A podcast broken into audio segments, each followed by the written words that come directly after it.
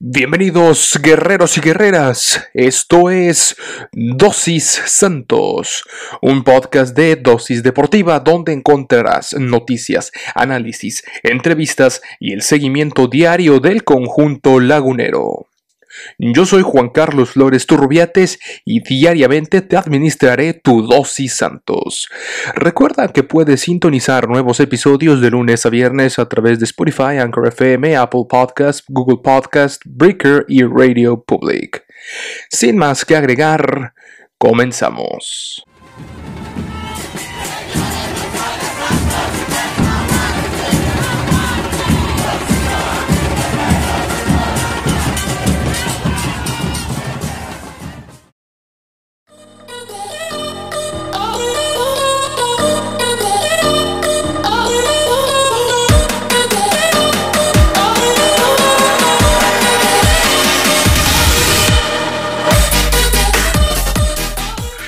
Muy buenos días, tengan todos y todas. Buenos días, buenas tardes, buenas noches, amigos, amigas, guerreros y guerreras.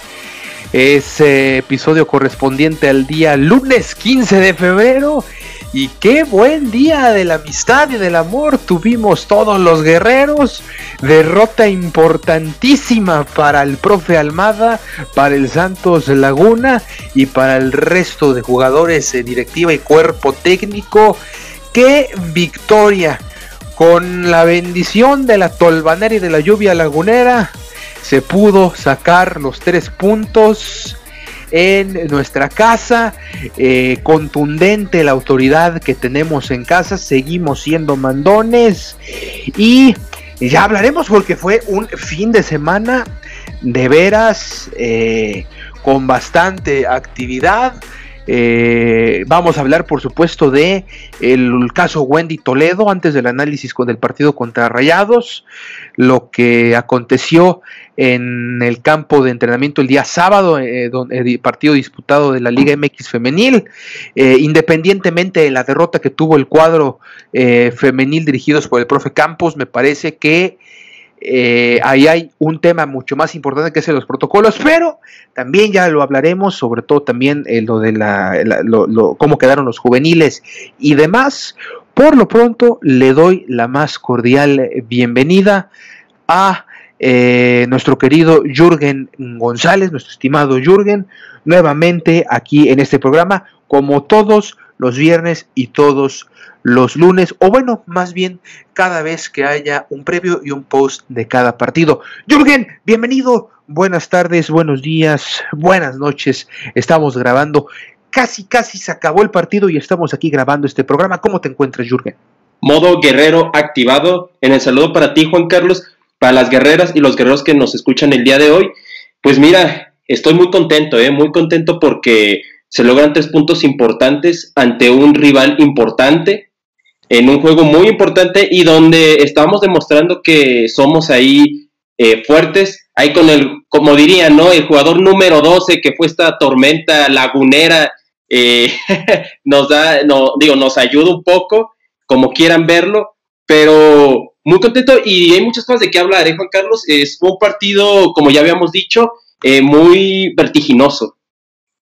Sí, Exactamente, fue un, juego, me parece, de ida y vuelta, ¿eh? donde los dos equipos tuvieron en cierta eh, medida posesión del balón, llegadas y demás, pero ya lo hablaremos. Por lo pronto, ¿te parece si empezamos, si arrancamos con el tema de el Santos Laguna eh, femenil, que eh, lamentablemente termina perdiendo nuevamente más ya acumula una buena cantidad de derrotas el, cuadro de Santos Laguna, pero, pero hablaremos de estas irregularidades que hubo tras el choque de la cancerbero Wendy Toledo.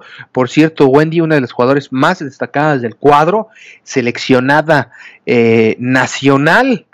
Eh, ya recientemente llamada de la selección, una gran, gran gran cancerbera, que pues bueno, lamentablemente, lamentablemente choca y los protocolos no fueron los, los mejores que digamos eh, fue partido correspondiente este al día sábado 13 de febrero.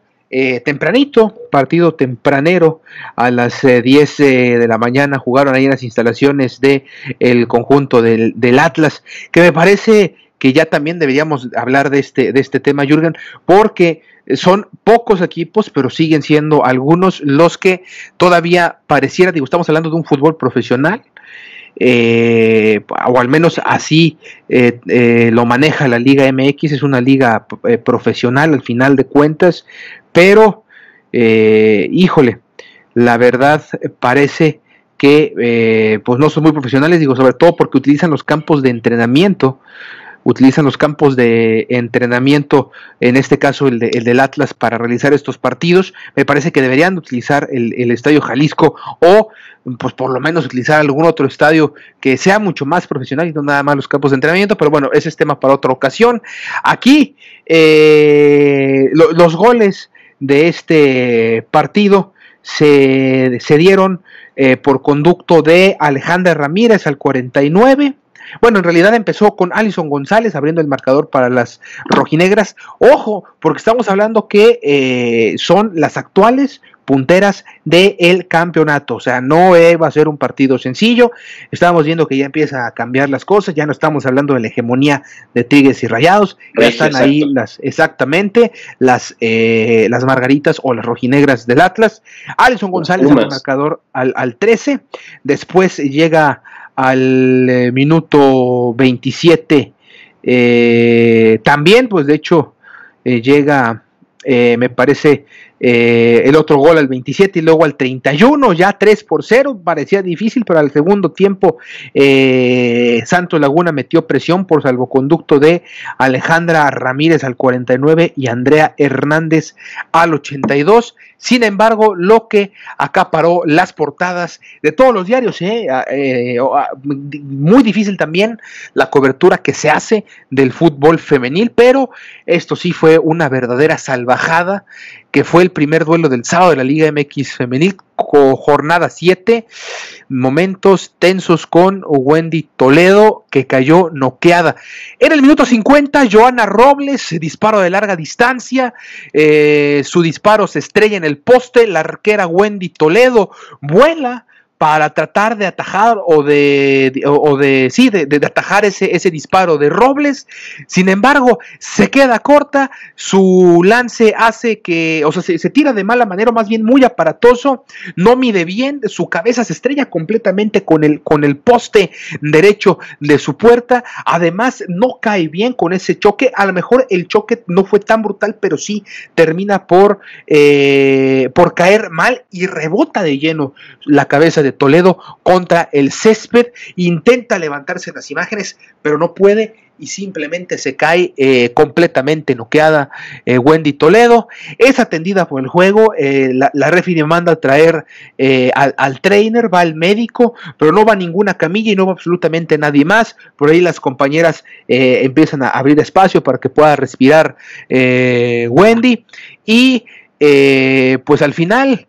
al final eh, de ser atendida en el juego, sí tuvo que salir eh, de cambio, pero, pero pues siguió jugando, siguió jugando un, buen rato, no, no hay protocolos, no se vio una profesionalidad, eh, es un, se ve un fútbol en este aspecto sí, a décadas de distancia del el fútbol profesional. Y vaya que nos hace recordar, por ejemplo, hace poco con el Wolverhampton de Raúl Alonso Jiménez, un, choque sobre, muy, muy, muy brutal, pero vemos las consecuencias que puede traer este tipo de lesiones. La verdad es que todos se vieron mal, ¿eh? el conjunto del Santos se vio eh, mal en la manera en cómo actuó, el, árbitro también se vio bastante mal, eh, la liga ni se diga con, con, esta falta de protocolos para golpes en la cabeza con las porteras y los porteros y jugadores en general. Hasta el momento, la verdad es que el Club de Bonero no se ha manifestado por ningún medio sobre la, la, salud de, Wendy Toledo. Eh, pues lo único que, puso fue una publicación eh, de, de, la jugadora con el mensaje que decía pues fuerza Wendy, nada más. Pero bueno, híjole, eh, momentos tensos, se afianza las eh, rojinegras en la tabla general. Eh, otro descalabro más para Santos Laguna, pero creo que eso pasa a segundo plano con este, eh, con esta noticia, con estas imágenes, con estas postales que le dieron la vuelta a la liga. Y a los medios deportivos en México. Mi estimado Jürgen, ¿tú cómo viste esta jugada? ¿Tú cómo viste el actuar de, de, de, todo, de todos, eh, absolutamente de todos los que estuvieron involucrados en este incidente, qué se pudo hacer, qué se puede hacer eh, y por qué no se ha implementado algo, algo caramba. Fíjate, es muy interesante lo que mencionas, Juan Carlos. Mira, nada más para agregar, eh, hay que saber que el año pasado, en el 2020, la Liga Femenil, gracias a este censo que hizo la, la, la Liga MX, obtuvo un 20% más de audiencia eh, la liga femenil, lo cual son, o sea, son números buenos, son números positivos, nos está diciendo que nuestra liga femenil está empezando a tomar un mayor protagonismo. Obviamente estamos a años luz para que a nivel eh, la liga masculina, sabemos que no va a ser de la noche a la mañana, pero estamos viendo que pian pianito ahí va.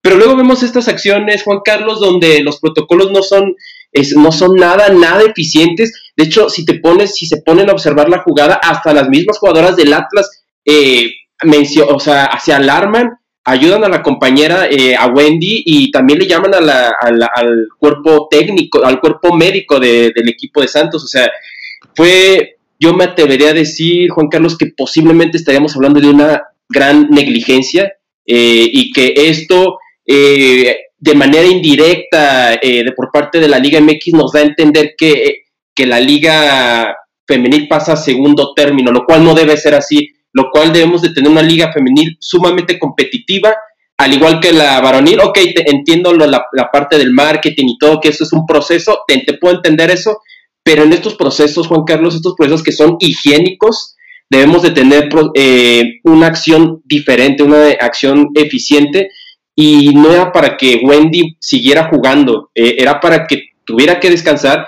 Estamos hablando que es la cabeza, una parte importante de, eh, su cuerpo, una parte eh, importante para la integridad física, mental de la jugadora. Entonces, no, no, esto es inaceptable y definitivamente se tiene que criticar, se tiene que señalar para que la, la federación haga algo con estos procedimientos, que no, no pueden ser así. Diste con la palabra eh, acertaste con, con, la definición, fue una negligencia y me parece que incluso del cuerpo técnico del Santos Laguna, porque parece en las imágenes de TBC Deportes, quien llevó el, partido, eh, se ve como que el, la banca, el cuerpo técnico, ni siquiera se da cuenta de la gravedad. Son las jugadoras las que, las que sí se dan cuenta y las primeras que se dan cuenta son incluso, como tú lo comentas, las rivales, caramba. Una cosa, una negligencia por parte de todo el mundo que no eh, debemos de permitir. Y desde aquí, caray, bueno, eh, sumarnos al mensaje de fuerza Wendy. Le mandamos un abrazo a la seleccionada nacional y me parece que en este caso específico de la Liga MX femenil sí se tiene sí tenemos que ver a nuestros vecinos del norte los Estados Unidos una liga femenil que mejor incluso que las europeas, ¿eh? Por eso les va como les va en los mundiales y sacan una cantidad de estrellas mm, bárbaras. Ahí sí tenemos que voltear a ver a los Estados Unidos, la Liga Femenil de allá, con todos sus protocolos y con todos los cuidados que tienen con sus jugadoras y en general, ¿eh? porque esto lo vimos hoy, la precariedad con la que toman este asunto y, y este asunto que lo toman con una ligereza y una negligencia terrible, pero pasa lo mismo en los primeros equipos. Eh, no nos hagamos, eh, no, no, no, no nos neguemos. También pasa lo mismo y esperemos que sea la primera y última vez que vemos una negligencia de este tipo. Eh, reprobable todos, todos, todos, todos los actores involucrados en este juego, excepto, creo yo, las mismas jugadoras que fueron las que se dieron cuenta inmediatamente de la gravedad.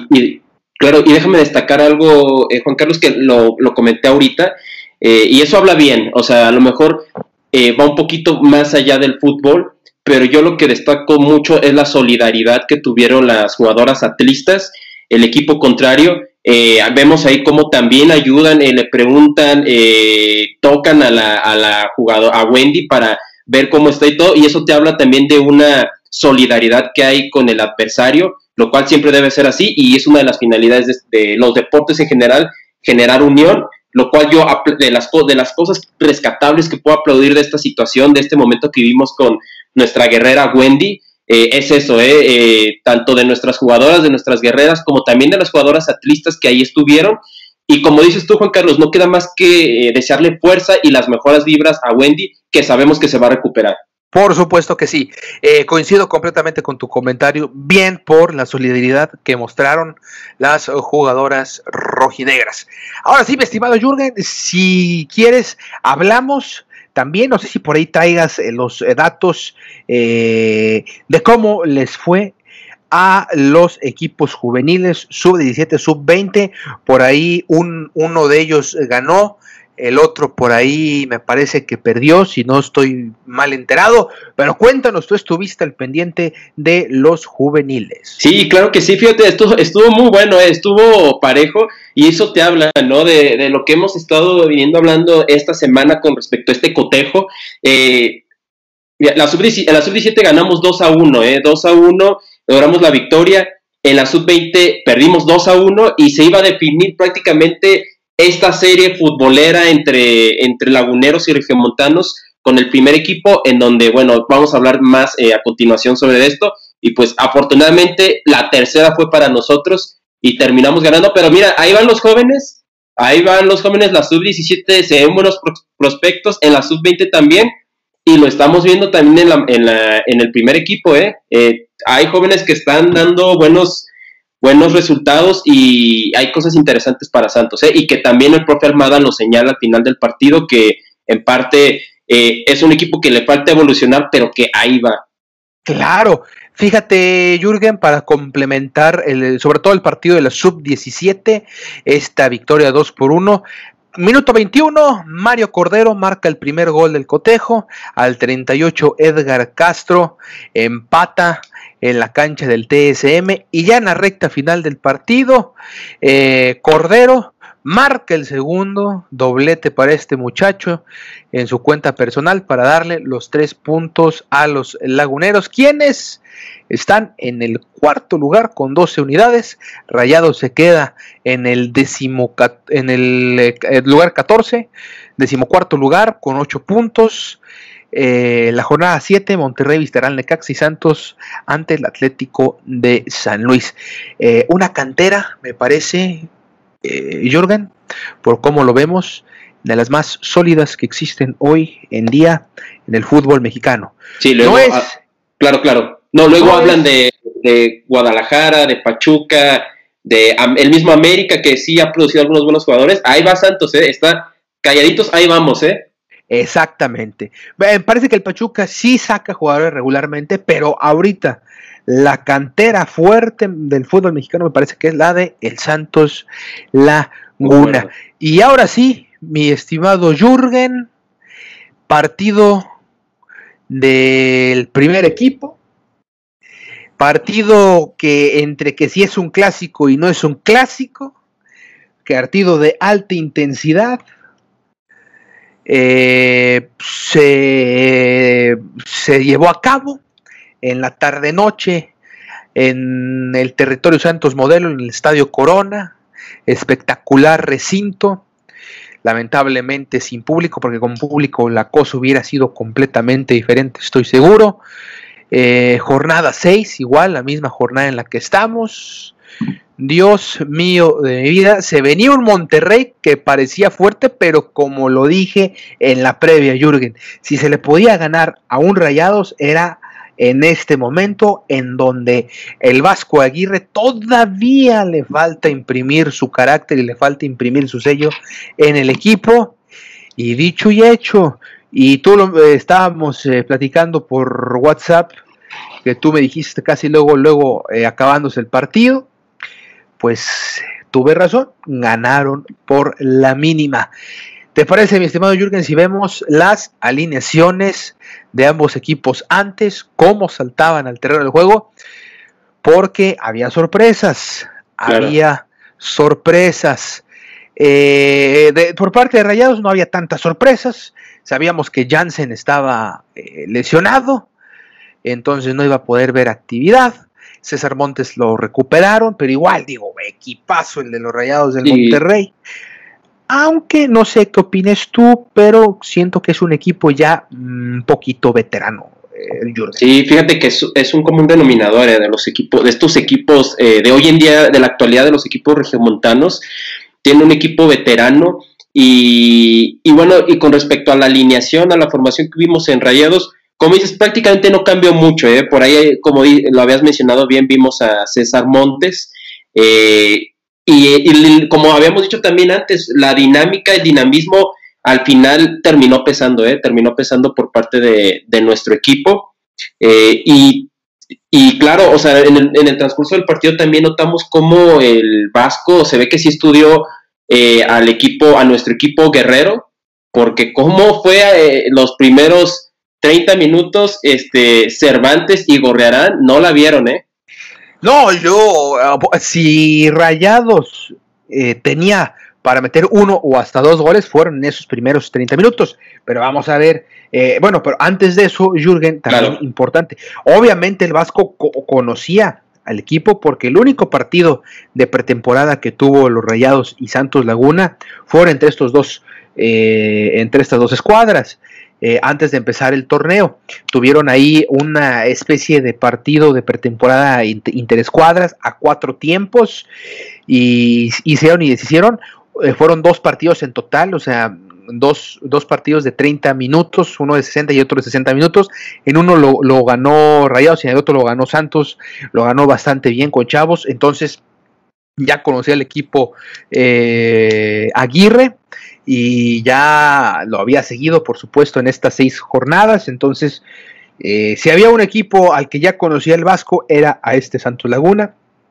De hecho, habló bastante bien de los jóvenes, destacó la gran juventud de este equipo, que creo que es algo que, que sí es, es, importante apuntalar. Eh, ¿Con qué salió el conjunto de Rayados? Hugo González en la portería con el número uno, eh, en, los eh, laterales Gallardo y Medina por izquierda y derecha respectivamente, en la central Venegas y Montes, que ya hablábamos que fue el elemento que recuperaron, ahí en la central, después en la siguiente línea Craneviter, auxiliado por González y por Charlie Rodríguez, eh, por las, nuevamente también por las bandas izquierda y derecha respectivamente, eh, al frente en punta Rogelio Funes Mori, el mellizo, y eh, Akeloba por la izquierda al frente y, Mesa por la zona de la derecha. Ese fue el cuadro con el que salió a la cancha el conjunto dirigido por el Vasco Aguirre. Cuatro cambios, entró Layundowski, entró Avilés Hurtado, entró Celso Ortiz y entró Dorlan Barbón, que fue el primer cambio por Aqueloba, ahí cambio tempranero que tuvo que hacer el conjunto del Vasco Aguirre Jürgen. Sí, eh, fue una jugada ahí un poquito fortuita, ¿no? En cuando Aqueloba trata de ahí recuperar el balón y quitárselo a Cervantes, que justamente eh, ahorita que hablamos de Cervantes, Cervantes y, y Gorrerán, son últimamente los jugadores que han sido el motor para el motor eh, ofensivo del equipo guerrero y lo estaba haciendo muy bien el primer tiempo y posteriormente vimos, no, no vimos mucha participación de, este jugador Akeloba donde posteriormente lo, termina reemplazando Dorlan Pavón y yo esperaba más, ¿eh? esperaba más al principio también ahorita que estamos hablando del cuadro regiomontano al que sí puedo destacar, y eso igual en los primeros 30, 40 minutos, es a Maximiliano Mesa, Maximiliano Mesa junto a Rogelio Funes Mori, fueron los que ahí estuvieron intentando por las bandas, y tuvo ahí algunas claras, eh, el Funes Mori, eh, una que le dan de tiro de, la esquina, desde la, de la esquina derecha, si mal no recuerdo, y que la termina, la termina parando otra vez ahí nuestro arquero Acevedo, en este, en este partido no fue muy, muy exigido, sí tuvo algunas, eh, algunas intervenciones importantes, pero sí, eh, o sea, el arsenal que tuvo, que hoy metió Rayados, fue muy bien neutralizado por los equipos.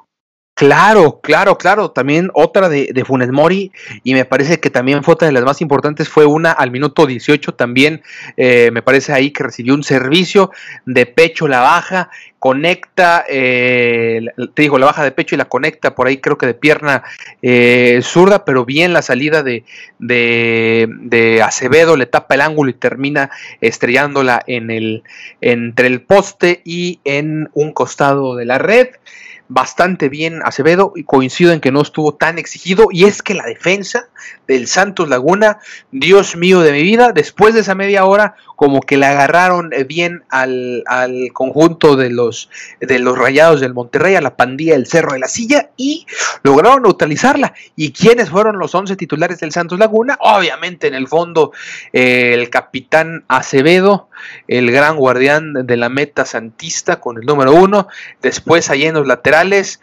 Orrantia y Prieto que ya están ahí eh, básicamente eh, como titulares por eh, izquierda y por derecha respectivamente. En la central, Mateus Doria, el hombre del gol. Ahorita vamos a ver, a hablar cómo se dio el gol. Me parece que fue más por un tremendo error en la saga defensiva del conjunto de las pero ya lo veremos. Y Félix Torres, que también dio un partidazo, Félix Torres, quien se ha consolidado ahí en el fondo de, eh, bueno, sí, sí, sí, como uno de los grandes zagueros del conjunto lagunero. Y después ya en la salida, Gorrearán y Cervantes, después por la banda Otero y Omar Campos también dando un buen partido que salió de cambio. Y ahí viene la sorpresa, dos puntas como recuperador Santiago Muñoz y en punta Geraldino Muñoz que ya le dieron la titularidad y me parece que dio un buen partido, bastante bien entregado este juvenil con el 192. ¿Quiénes fueron los que entraron?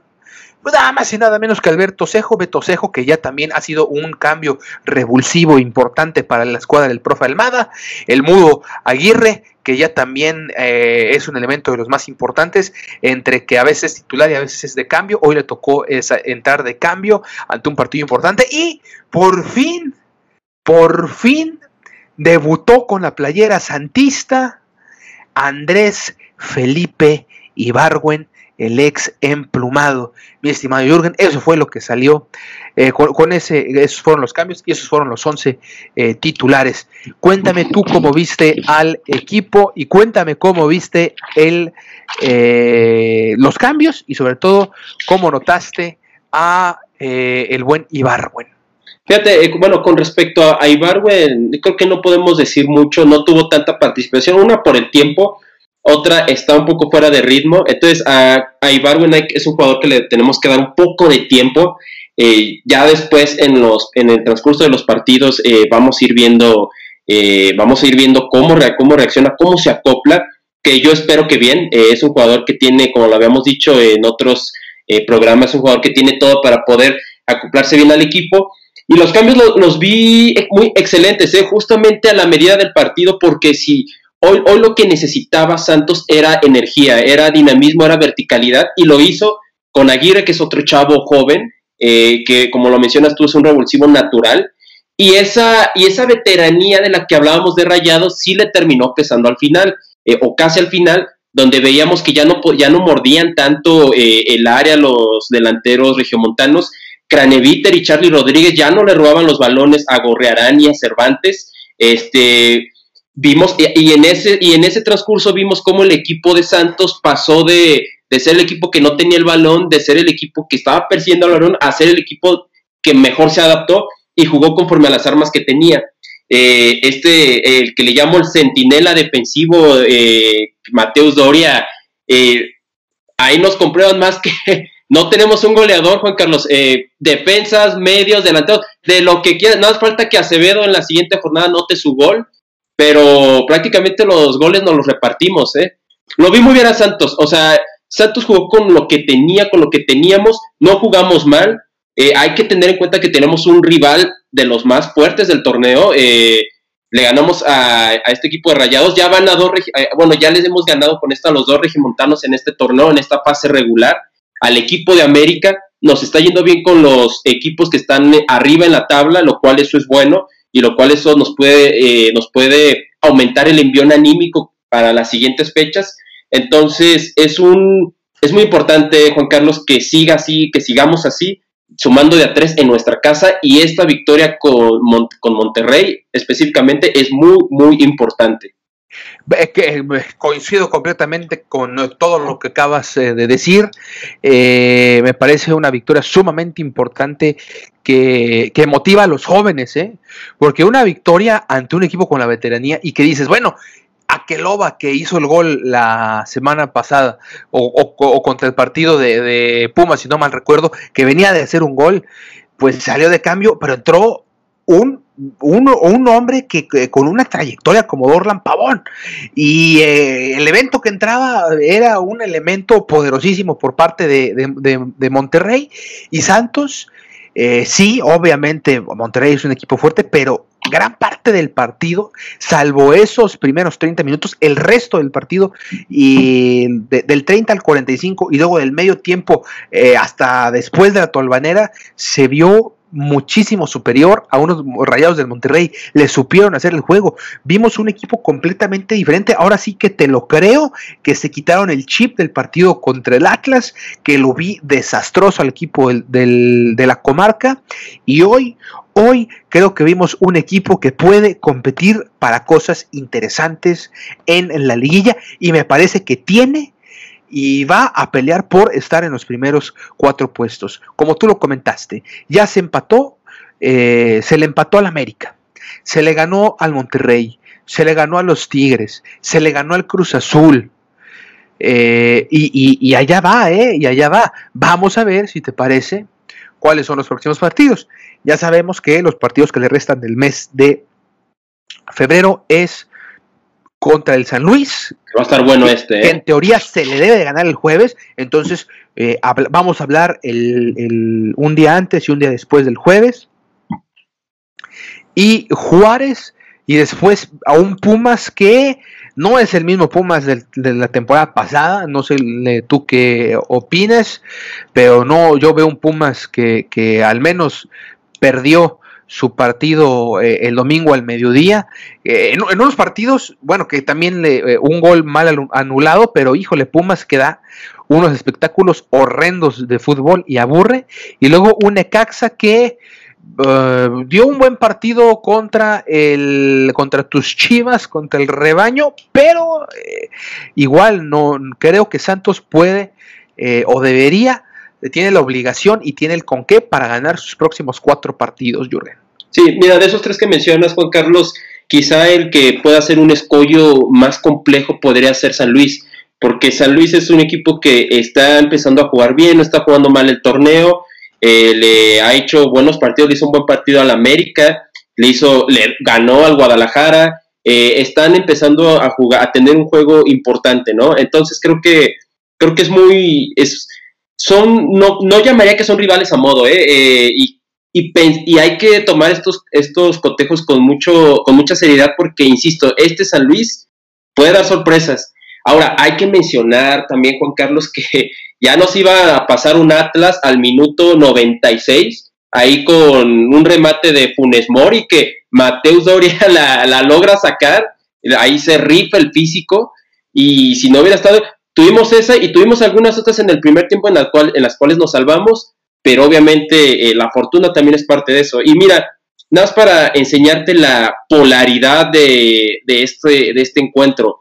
Estamos hablando que ah, en el primer tiempo Santos había acumulado un total de tiros de tres nada más, más o por once de rayados. O sea, ahí hablabas de una hegemonía de rayados importante, con una posición de balón del 50% para rayados y del 46% para Santos. Sin embargo, ya al final vemos cómo Santos eh, logra generar dos tiros al arco y Rayados ninguno, ninguno. Entonces, eh, es, esto es algo a notar y yo creo que el propio Almada tiene que trabajar un poco más eh, en esta parte, en que Santos tenga una mayor regularidad, un mayor mantenimiento, si no se puede los 90 minutos, lo más que se pueda, o sea, en este juego que dio, sobre todo en el segundo tiempo contra Rayados, Juan Carlos.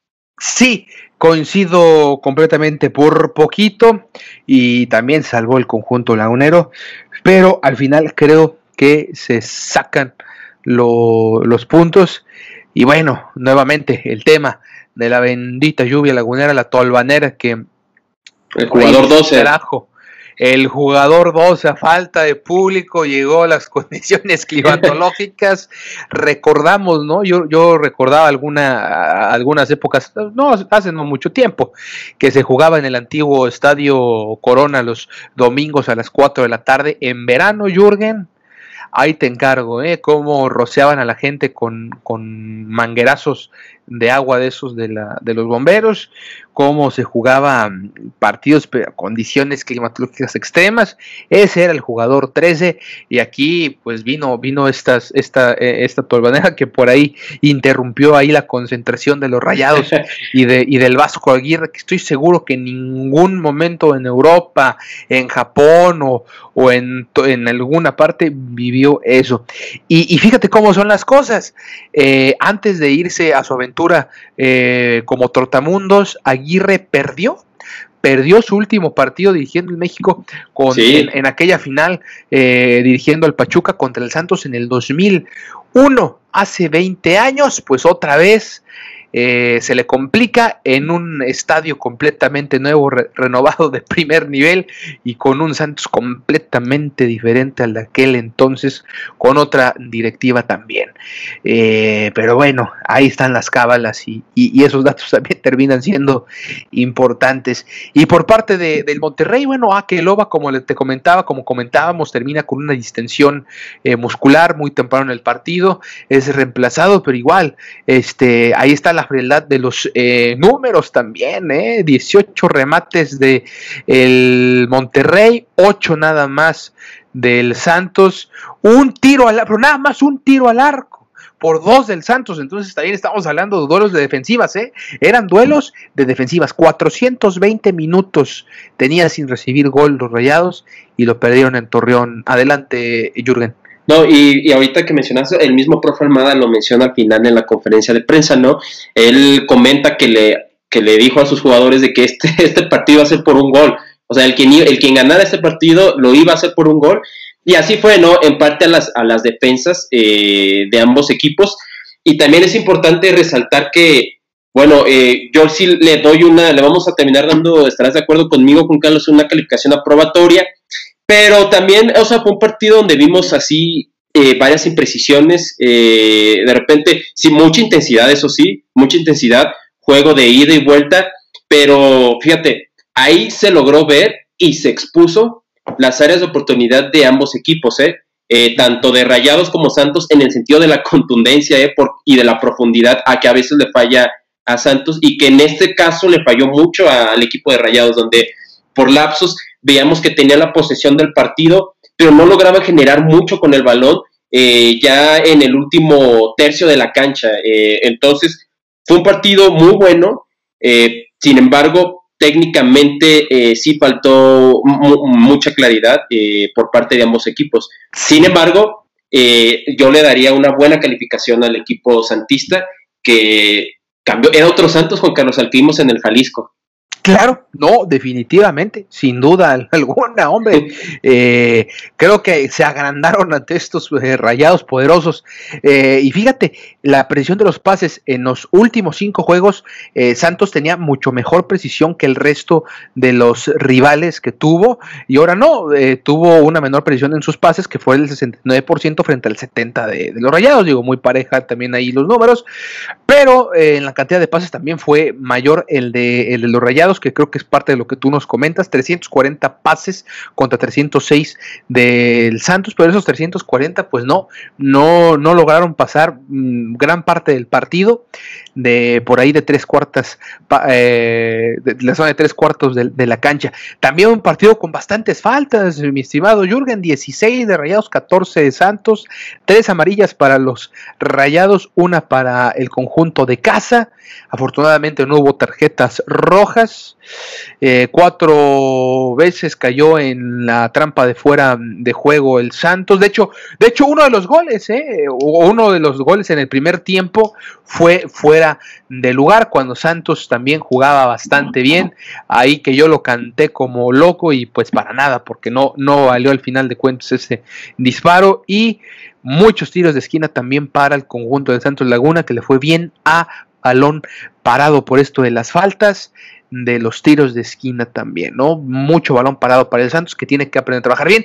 Y pues ahí está el eh, que fue el gol, ¿eh? En tiro de esquina, eh, viaja el balón eh, al corazón del área, absolutamente nadie cubre a Mateus Doria, que ni siquiera, ni siquiera brinca para rematar, simplemente agacha la cabecita, pone la frente, pica y clava el gol Mateus Doria. Eh, ahí sí le falló gacho la defensa y tanto que estuvo hablando el Vasco entre semana eh, aquí en los medios locales en Monterrey de que estaban trabajando la defensa y que criticando la defensa que tuvo Mohamed y eh, se vio muy mal en esa jugada Jürgen. Sí, mira, y ahorita que comentas eso hace rato mencionabas el tema de, de Campos eh, que, la luna no hay un gol. Bueno, no me gusta mucho hablar tanto del arbitraje, eh, obviamente es un tema ahí eh, pues delicado, pero mira, para mí al minuto 32, 32 hubo ahí un tropezón de Cervantes, que Gallardo para mí sí le puso el pie, se mencionaba inclusive en la transmisión que Gallardo se tira, yo sí observé cierto contacto de, digo, perdón, no Gallardo, Cervantes se tira, yo sí observé cierto contacto de Gallardo, entonces, para mí, a mí me pareció ahí en el minuto 32 un penal eh, que, digo, de haberse marcado, eh, obviamente la historia del partido hubiera sido otra. Entonces, eh, eso nada más para, para el apunte. Y mira, aquí van algunos números del que para mí, y estarás de acuerdo conmigo, Juan Carlos, y también posiblemente la afición guerrera, es el jugador del partido que es Mateus Doria. Mira, remates totales, dos, dos remates. Toques de balón, 41. Y estamos, estamos hablando de un central pases totales 29, precisión de pases 83%, lo cual es muy alto, y bueno, los, minutos disputados es de más 90, ¿no? Obviamente. Eh, entonces es un jugador que muy valioso, está resultando muy valioso y como lo decíamos, como te lo decía por WhatsApp, Juan Carlos, todo un centinela ahí en la defensa, este Mateus Doria, jugador carioca. Claro, claro, el, Carioca. Y cuando tiene que salir a atacar, lo hace y lo hace bastante bien. El gran Mateus Doria, que ya tiene rato con el equipo, es de los veteranos y eh, está siendo uno de los eh, guerreros seguramente de oro en los próximos años si sigue así. Eh, antes de pasar con los próximos compromisos del equipo visitante de los Ríos del Monterrey, ¿qué declaraciones hubo por parte del profe Almada, tú que estuviste al pendiente, mi estimado Jürgen? Sí, mira, mencionó varias cosas importantes. dentro de las cosas que mencionó es lo que ya sabíamos, ¿no? citando textualmente, nos faltó claridad eh, y es algo que no me pudo dar tanta tranquilidad. También eso es lo que mencionó el profe, también hacía mención sobre Santiago Muñoz, que para él jugó un buen partido y creo que estoy de acuerdo, ¿eh? no hizo mal partido. Y obviamente también mencionaba, ¿no? Que le preguntaban que si es un equipo que ha llegado a su máximo nivel, a lo que el técnico Charrúa mencionó que no. No es un equipo que ha llegado a su máximo nivel y que le falta todavía evolucionar, ya que somos un equipo que tenemos o que estamos conformados por muchos jóvenes. Y, bueno, eh, ahora también le da un gran, eh, un gran mérito a esta victoria porque sabe que fue una victoria muy importante con la de Rayados y que es, es importante seguir haciendo puntos porque este torneo crece y es más complicado. Entonces, mientras estemos en el, en el, en cerca de los primeros cuatro lugares va a ser mejor. Entonces, eso fue una de las declaraciones que dio en la conferencia de prensa eh, Almada, el profe Almada. Exactamente. Eh, sí, es que sigue siendo impresionante lo que han hecho estos jóvenes. Vamos a ver ahora lo que dijo el Vasco. Obviamente, se cargó toda su responsabilidad. Eh, mencionó, eh, digo, no, quiso señalar eh, propiamente a los delanteros, aunque el equipo solamente generó ocasiones de gol muy limitadas. Sí se le vio molesto al Vasco Aguirre. ¿Y cuáles fueron sus palabras? Bueno, dijo lo siguiente, no debería y no lo voy a hacer señalar jugadores, porque esto del aparato ofensivo es mi responsabilidad. Si la producción de goles es pobre, es por culpa del entrenador. Quizá me ha faltado entrenar mejor, lo que es cierto es que ha habido ocasiones de gol, quizá hoy no tantas, pero sí que tuvimos en la primera parte, así lo mencionó el Vasco Aguirre. Hoy dimos un paso atrás, pero no hay otra más que entrenar y seguir trabajando. No me voy contento por la derrota, nunca estoy contento con las derrotas, pero creo que mi equipo compitió, luchó y nos faltó puntería. Hemos tenido ocasiones, pero no tenemos puntería. Eh, son las cosas que hay que afinar, llámese como se le llame y sea quien sea. El equipo debe de entender que para que se genere ocasiones hay que meter alguna, porque el rival te hace un córner y te manda a tu casa con cero puntos. Pues ahí están las fuertes declaraciones, eh, obviamente echándose la culpa, pero eh, pues más que en la ofensiva, porque creo que nuevamente hablamos, así como en el partido contra Tigres, eh, Jürgen, eh, nuevamente creo que Monterrey tuvo para liquidar en el primer en, los primeros 30 minutos, no lo hizo y al final terminó pues, liquidado por un error en la defensa, que también él entrena las defensas, digo, no es que él sea el head coach o el, o el coordinador de ofensivas o, defensivas, él tiene, él es eh, la responsabilidad, más que la ofensiva, yo hablaría de la, de la defensiva, que sí se vio mal en ese gol, pero bueno, ahí están las declaraciones, sabemos el carácter que tiene Javier Aguirre, y me parece que eh, creo que, se cumplió. Yo le pongo en general un 9 a este partido, Jürgen. No sé cuánto le pones tú. Sí, eh, antes de dar la calificación, incluso, eh, nada más para complementar lo que mencionas, Juan Carlos, digo, hubo se vio un poco la frustración de, del Vasco Aguirre porque hubo un momento en el partido donde inclusive hasta se dice, se dice de algo, de palabras con el profe Almada. Ya conocemos también como el, el Vasco Aguirre que desde jugador siempre ha sido un jugador bravo, eh, bravo y capitán, ¿no? Ese temperamento digno de un, pues de, de alguien que, de un jugador, el gafet de capitán, de, de capitán eh, el Vasco. Entonces, bueno, ahí se vio la, pues, esa impotencia, ¿no? Por parte del Vasco. Y bueno, con respecto a la calificación, yo también le doy un 9, ¿eh? Le doy un 9 porque eh, es un equipo, no es un equipo fácil, eh, de hecho es un equipo que dominó parte del partido, un equipo que sí tuvo jugadas claras para poder mover ahí el marcador. Sin embargo, con todo y eso, eh, le doy mucho mérito a la juventud que tenemos, también al gran nivel que están mostrando los veteranos o los jugadores de experiencia que, que tiene nuestro equipo y sobre, todo, y, sobre todo al profe Almada que está haciendo buenas cosas con respecto al vestidor. Entonces también, al igual que tú, Juan Carlos, voy a dar un 9. Eh, yo también. Y ahora rápidamente, antes de terminar, vamos a ver los próximos compromisos. Ya vimos los de Santos, rápidamente mencionar los de los Rayados de el Monterrey, que después de su derrota reciben, bueno, no, eh, me parece que también tienen otro juego eh, de, de visita, exactamente, doble visita. Esta vez será contra el Necaxa la jornada 7 el viernes a las 7.30 de la tarde. Un Necaxa muy irregular que hay que tener también cuidado con el Necaxa. Ya ves cómo él les empató. Bueno, más bien cómo tuvo que empatar el conjunto de las Chivas contra el Necaxa. Después, contra Tijuana. Interesante duelo también contra los Cholos que están en la parte alta de la tabla. Esto es el domingo a las 17 horas. Fíjate, van a jugar los Rayados el domingo a las 5 de la tarde, el 28 de febrero. Esos son el resto de los compromisos de febrero y el 3 de marzo eh, visitan a Juárez Monterrey. Entonces solamente tienen un partido en casa de los últimos eh, cuatro buenos duelos los que se le avecinan a el eh, profe Aguirre y sus muchachos que no son tan muchachos. Mi estimado Jürgen, el jugador del partido, entonces coincidimos también en que es Mateus Doria en esta ocasión por su gol. Sí, completamente. Mateus Doria esta vez hizo, hizo una gran actuación ya lo, lo, veíamos viendo hacer eso en otros partidos, por ejemplo contra Atlas, que fue una actuación que nuestro equipo dio, eh, pues no muy buena, que ya tratamos de olvidar. Eh, también no lo, no lo habían hecho mal, pero en esta se corona en el sentido de que yo creo que fue el más destacado. No nada más metió el gol, evitó el gol al 96, ahí un, un gol a lo Atlas eh, al último minuto. Entonces, sí, definitivamente Mateus Doria para mí también es el jugador del partido.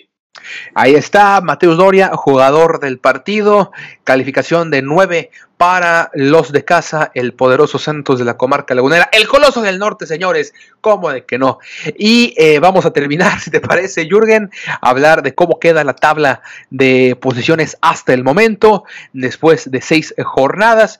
Nada más resta un partido, pero claro que va a ser un partido importante, que es entre el conjunto de los Tigres contra el Cruz Azul, que se va a jugar el día miércoles y eso puede mover ahí la parte eh, alta de la tabla, pero por lo pronto Santos va a dormir y de aquí al miércoles va a estar en eh, cuarto lugar con seis partidos jugados, tres victorias, tres empates, un equipo que no ha conocido la derrota, eh, que tiene 12 puntos con una diferencia de goles de 4. Ahí está en eh. Eh, son seis goles a favor, dos en contra, a diferencia de cuatro. Eh, ahí le gana Tijuana, que tiene exactamente la misma cantidad de puntos de partidos ganados y empatados. No ha conocido la derrota, pero tiene dos goles a favor y cuatro en contra. Por eso eh, es que está en el lugar número 3. En el lugar número 2 están las Águilas del la América con 13 puntos. Y el Toluca también con 13 puntos, que ha hecho las cosas bastante bien. El Toluca de Cristante ha sido una de las revelaciones de este eh, torneo Clausura 2021, Guardianes 2021.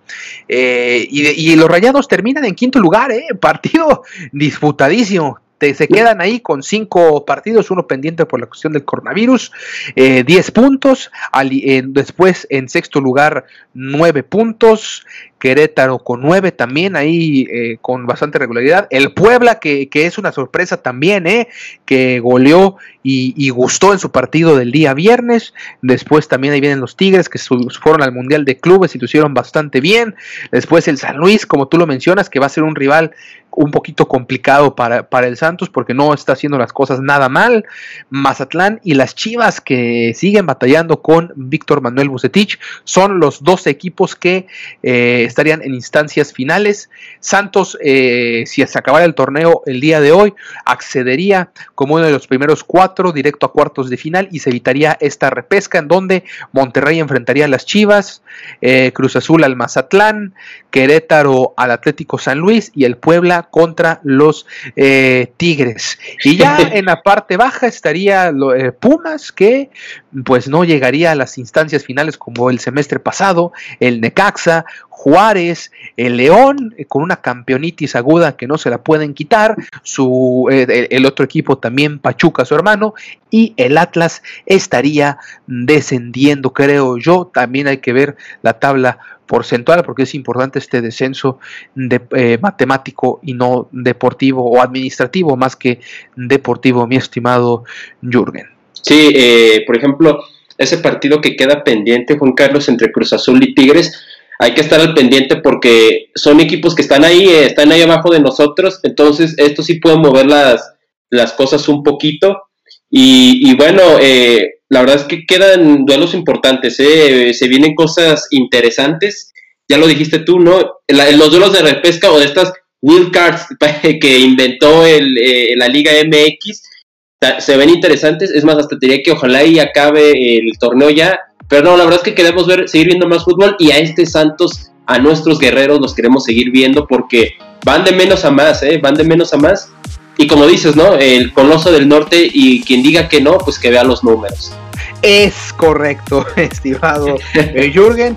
Eh, pues esta semana estaremos hablando ya estaremos viendo cómo nos fue en la quiniela, también a ver qué tal, qué tan bien nos fue. Pero por lo pronto nos tenemos que despedir. Nos vemos mañana con muchísima más información aquí en su programa Dosis, Dosis Santos, en nombre de Jürgen González. Oh, bueno, antes de despedirme, Jürgen, eh, si nos puedes repetir tus redes sociales, ¿en dónde te encontramos? Por supuesto, eh, en, en Twitter estoy como Y Sports, Y Sports, me pueden encontrar y en Instagram como Y Sport 51. Eh, ya saben, ahí hablamos de otros deportes también eh, y cualquier sugerencia, cualquier cosa, ahí es bienvenida. Así que síganme, Y Sport 51 en Instagram e Y Sport en Twitter.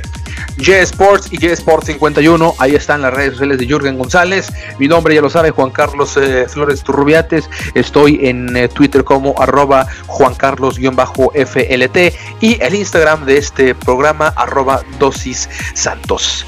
Muchísimas gracias Jürgen, nos vemos este, en la próxima, en la previa contra el Atlas y ustedes amigos, nos escuchamos también el día de mañana. Adiós.